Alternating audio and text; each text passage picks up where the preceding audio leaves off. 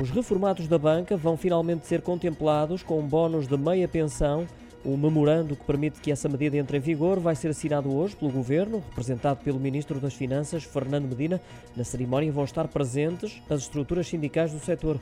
Esta era uma das reivindicações que já se arrastava desde o ano passado, mais concretamente desde setembro, altura em que o executivo de António Costa anunciou um suplemento correspondente a meia pensão para os pensionistas da Segurança Social e da Caixa Geral de Aposentações. Os reformados da banca sentiram-se excluídos, exigindo desde então a igualdade tratamento, uma questão que fica resolvida hoje com a assinatura do memorando.